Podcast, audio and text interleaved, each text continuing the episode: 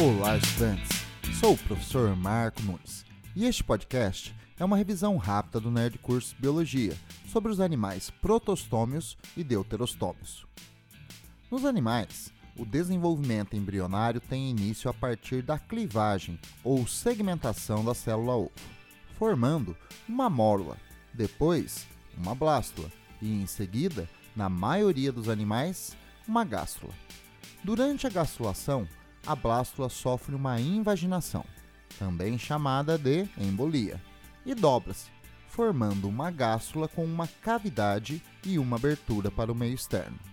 A cavidade é o arquêntero, considerado o intestino primitivo do embrião, e a abertura, o blastóporo, a boca primitiva. Se a partir do blastóporo se desenvolver a boca do animal adulto, este organismo será considerado um animal protostômio. Mas, se a partir do blastóporo do embrião se formar o ânus, ele será considerado um animal deuterostômio.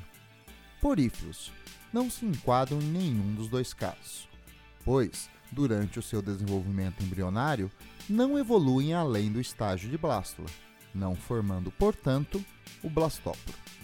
Quinidários, plateumintos, asqueumintos, moluscos, anelídeos e artrópodos são animais protostômios. Já os equinodermos e cordados, grupo onde se enquadram os vertebrados, são considerados deuterostômios.